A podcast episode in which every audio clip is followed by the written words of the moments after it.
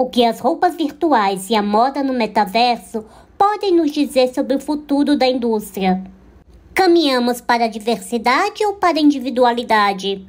Se este universo ainda é muito novo e confuso para você, eu te convido a conhecer o novo destino IT da moda. Começa agora na Bossa 9. Moda em rodas. Atitude, diversidade e estilo sobre o universo da moda. Você encontra aqui. Moda em Rodas, com Heloísa Rocha.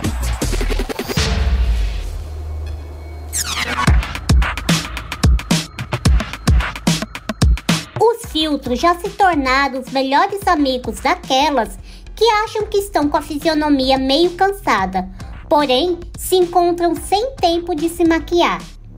E se você está adaptada a makes virtuais, o que acha de vestir uma roupa virtual? Como sempre, a moda está onde as pessoas estão. E neste caso, a moda no metaverso já é uma realidade e falta pouco para você aderir a esta nova tendência. Enquanto isso não acontece, eu te pergunto: você sabe o que é metaverso?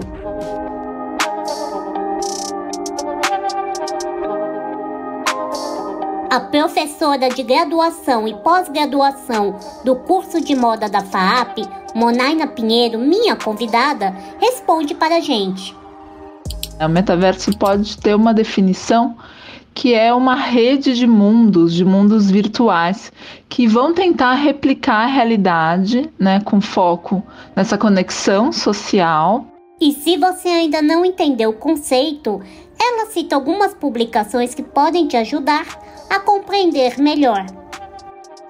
Ele aparece originalmente num romance de ficção científica em 1992 chamado Snow Crash.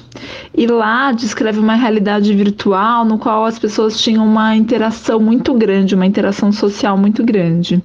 Depois, né, um conceito aí parecido com o metaverso, semelhante ao metaverso, apareceu numa adaptação do Steven Spielberg do livro Red Player One.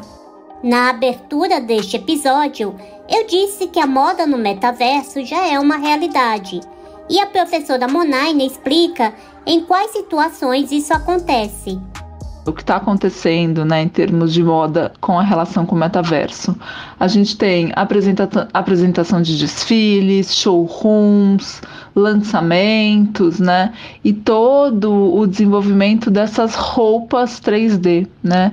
Que é, são roupas virtuais ou roupas digitais, onde a gente não necessariamente tem que ter esse mesmo modelo sendo apresentado fisicamente.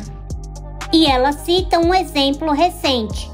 A gente teve em março desse ano de 2022, né, a primeira Metaverse Fashion Week, que teve o desfile de mais de 60, 60 marcas de moda, é, incluindo Tommy Hilfiger, Philip Plain, Fred Segal, né? E a gente vai ter é, em breve o lançamento aí de, do primeiro metaverso brasileiro de moda. Então a gente está tendo aí uma movimentação bem é, expressiva, né? Fazendo essa interface de moda e tecnologia.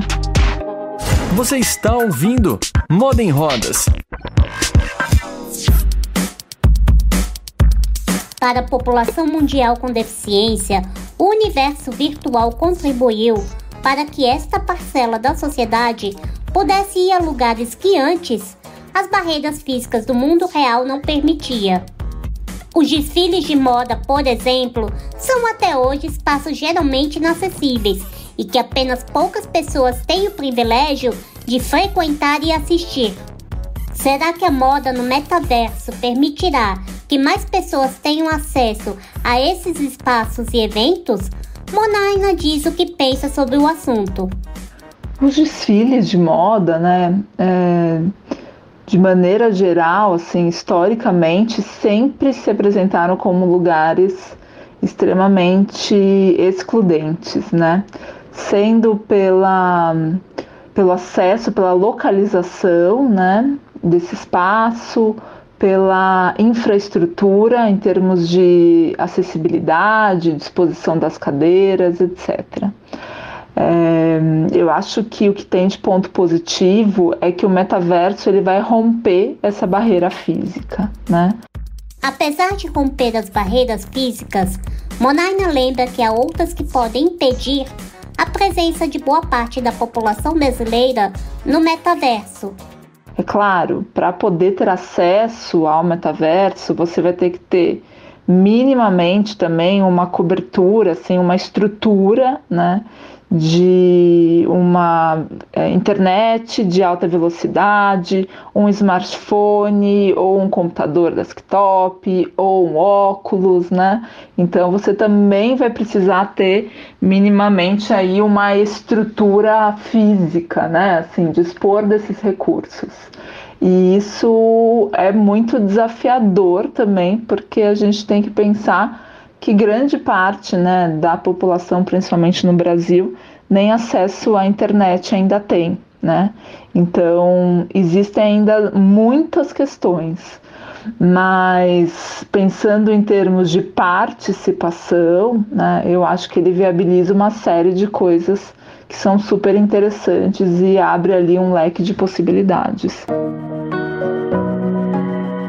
Apesar de todas essas questões a serem ainda avaliadas, a professora do curso de moda da FAAP e ativista da sustentabilidade na moda explica se a moda no metaverso é algo definitivo ou passageiro. O metaverso, né, definitivamente veio para ficar, ele não é uma tendência ou algo passageiro, né? A ideia é que essa fronteira entre o mundo físico e o mundo virtual seja cada vez mais dissolvida, cada vez mais diluída e que os nossos avatares, né, é, se tornem uma extensão do nosso corpo. Então a gente pode estar no, no metaverso utilizando acessórios como óculos, conectado a smartphones, né? E uma ideia é que você possa cada vez mais ter é, não uma fronteira entre esses mundos, mas que tudo isso possa ser dissolvido e a gente possa ter uma interação ao mesmo tempo no mundo físico e no mundo digital.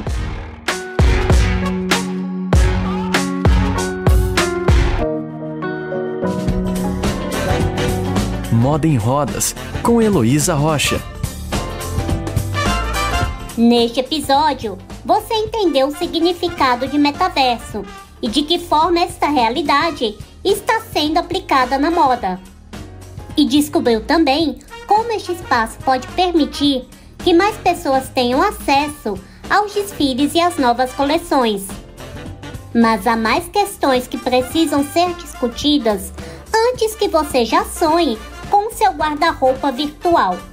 Afinal, quem será você neste universo?